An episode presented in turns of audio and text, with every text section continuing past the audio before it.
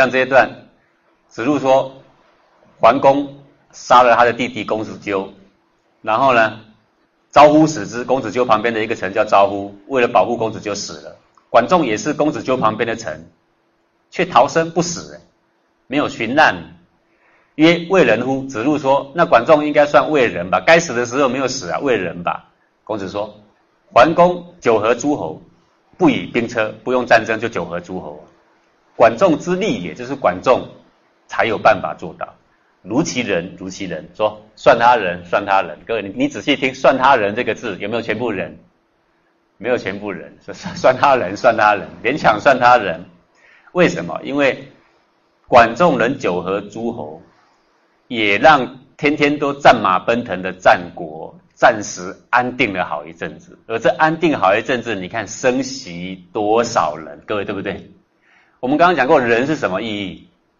让生生不息的这个功能在人类在万物身上发生都算人。桓公能够九合诸侯有九次，那这九次也相当时间呢。那这么长时间里面的战国能够暂时歇下战马来，那功劳大不大？大。虽然人是很难做得到的，是死而后已的事，但他因为有位置，懂得运用他的智慧，而扩及影响力有这么深远的时候，能够护养那么多人，可以去耕种，可以去生息，可以去安养，如其人，如其人，算他人，算他人，这是清许的一个典范。子贡说：“管仲非人矣。”说管仲恐怕不仁吧？刚刚子路批评，现在子贡批评。桓公杀公子就不能死，他又不殉身，又向之，又去替齐桓公，等于是仇人哦，对不对？因为他的主人是谁？齐桓公的弟弟，他的主人被杀，他要去向仇人呢。孔子说啊，管仲向桓公霸诸侯，一匡天下，明道今受其事，因为他九合诸侯，让天下安宁，稍微安宁。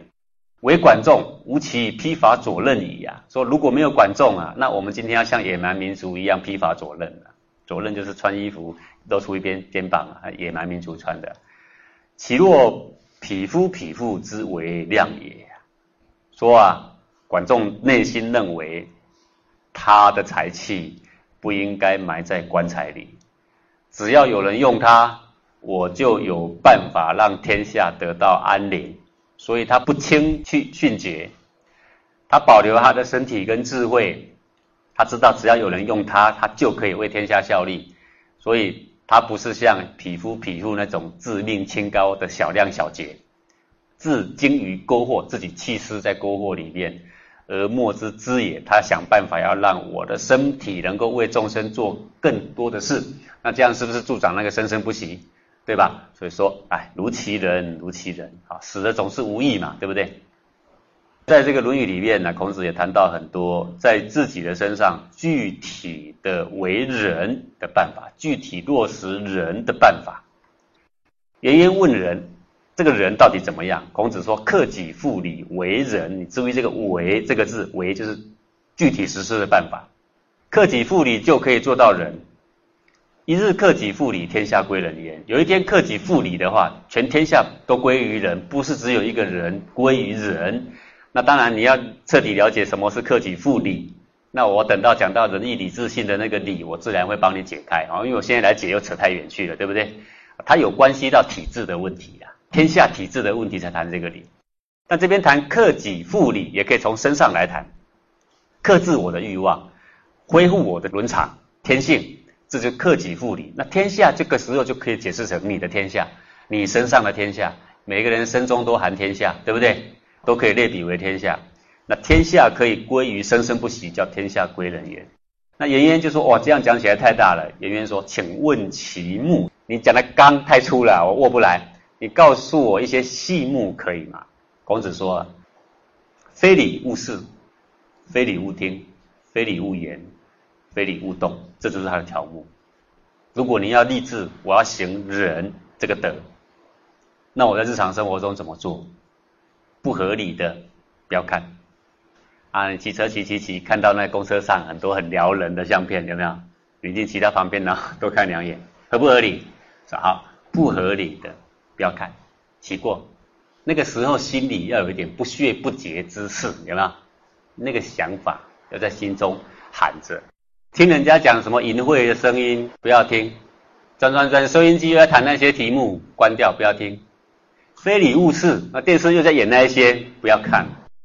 在那一个刹那，你就要能够真正行持的来，看着你的内心，看着习性的奔动，看着它的实相，但要很甘愿的电视关掉，收音机关掉，人走开，因为它非礼。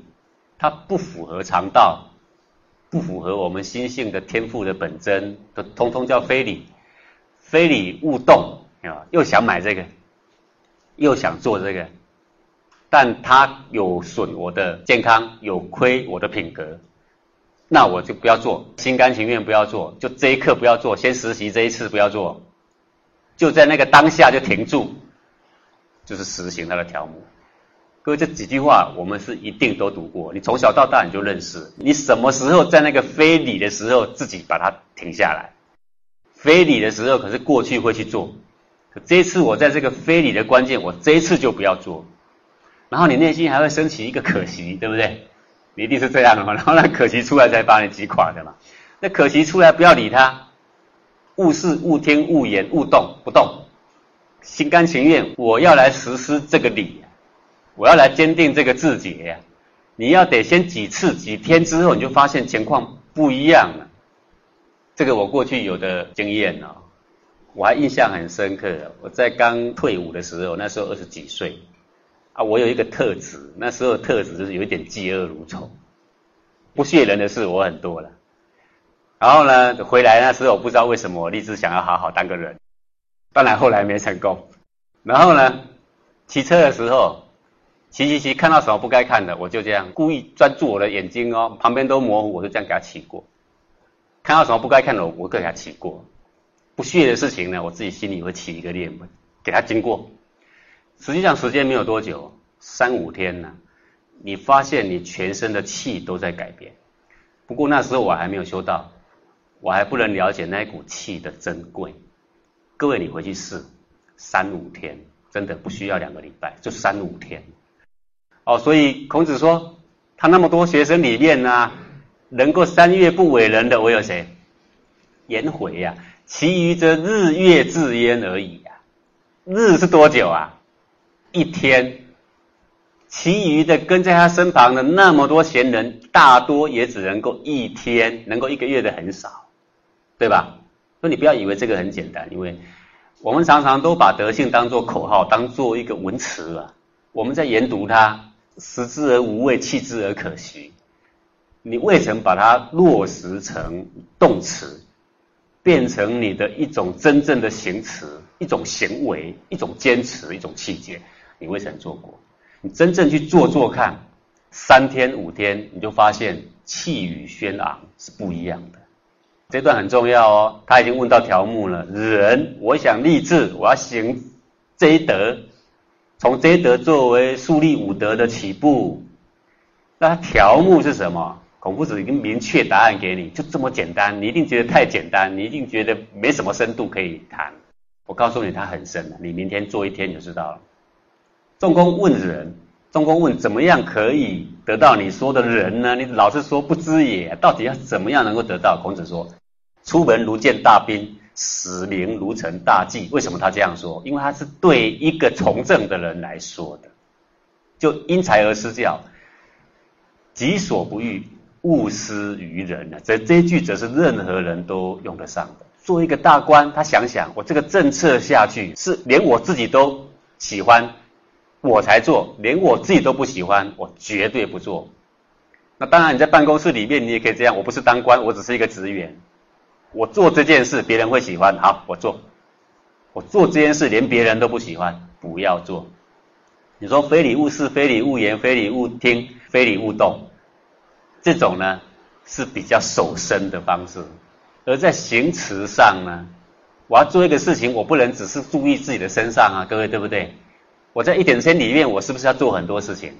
我做很多事情里面，怎么样去护养我的人，符合我的人呢？那这句就是很值得作为我们的标杆，己所不欲，勿施于人。就是用他的心，用我的心，两个来衡量，揣测他的心，子贡曰：“如有博施于民而能济众，何如？能够帮助很多人的那种人，人不仁呐？可谓人乎啊？”孔子说：“何事于人，必也胜乎？”他说：“何止于人呐？一定胜。”可见孔子的心目中胜超过人啊！何事于人呐？必也胜乎？尧舜其犹并诸，我看呐，你刚刚所说的这个事情啊，恐怕连尧舜都还不一定做得很好。所以你以为这很简单吗？各位，你以为捐几个臭铜板就是这边所谓的博施于民而能济众吗？还未必，因为还有很多事还没做好。所以尧舜其犹并诸，尧舜都不一定做很好。服人者，己欲立而立人，己欲达而达人。这句呢，其实跟前一句呢是相呼应。一个是说己所不欲，勿施于人，自己不要的不要做给别人。这边则是说自己想要的就帮别人达成。啊，这两个其实是互为表里、互为体用的，这就很值得作为我们的标杆。其实这个就是大学里面所谓的协举之道。凡迟问仁，凡迟又问怎么样行仁？曰：仁者先难而后获，可谓仁矣。先难的意思就是说，先去力行，而后呢，功效呢是在后面。不要先一直想要求功效，这是最重要的。你常常会求速效，你想要求人，可是呢，你常常求速效，你马上要看到效果，我马上要感觉到。孔夫子告诉你说，人是用养的，人没这么简单，人是要你要透过时间慢慢的做，慢慢的做，慢慢的护持，而后你才感觉到什么叫人。所以说，先然而后获。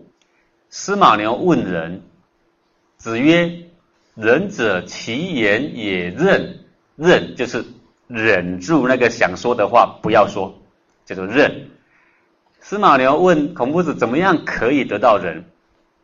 孔夫子说：“先学习，不发狂语。”他说：“其言也认，斯谓之仁矣乎？这样就叫人吗？”孔子说：“为之然。”言之得无任乎？为之然，就跟前面所说“仁者先难”是一样的，就要去力行这件事情是最困难的。所以说不要说的太满，你知道该怎么做，你要先去做，你不要先急着说说哦，人就这么简单，人就是什么什么吗？有没有？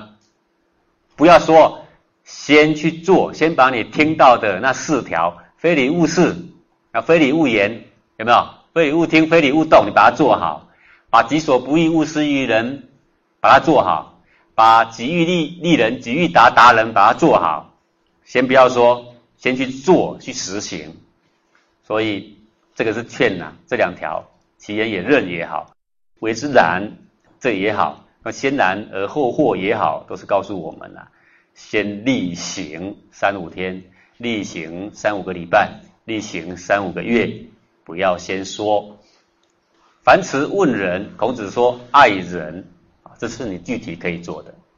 爱人的意思就是可以帮助他达成他的心愿的，让他更安宁的，让他更快乐的，让他更喜悦的。凡这些你都可以做。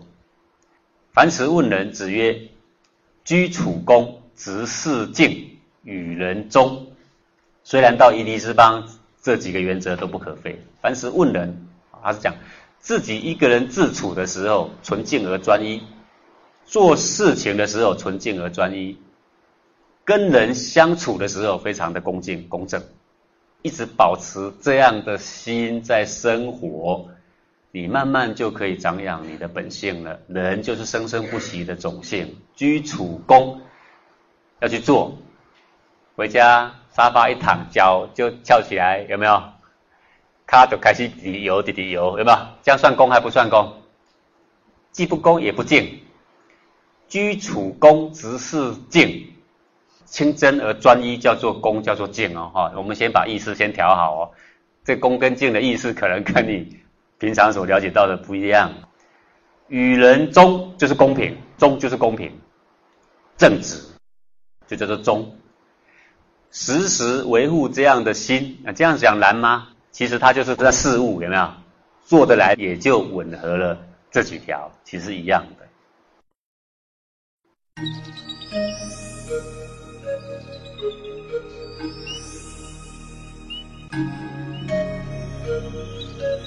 thank you